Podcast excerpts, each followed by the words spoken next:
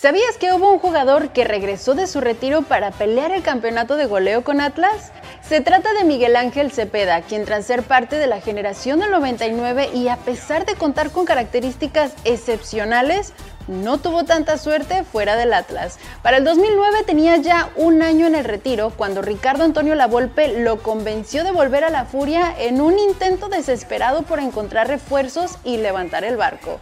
En su primer temporada de regreso tuvo poca participación y pasó sin luces ni sombras, pero para el 2010 Carlos Isquia dirigía a la academia y ante la falta de delanteros terminó improvisando al de Tepic Nayarit como centro delantero. A sus 33 años respondió a las dudas de la afición peleando el campeonato de goleo al mismísimo Chicharito Hernández. Cepeda diría más tarde que ni el presidente de Atlas creía en él y sin embargo en aquella temporada se terminó convirtiendo en el primer jugador en anotar dos hat-tricks en un mismo torneo de la Liga MX. Uno de estos hat-tricks lo hizo precisamente contra un conjunto fronterizo, los indios de Ciudad Juárez. Yo soy Libet Rubalcaba, la rojinegra, y esto fue el dato del paradero.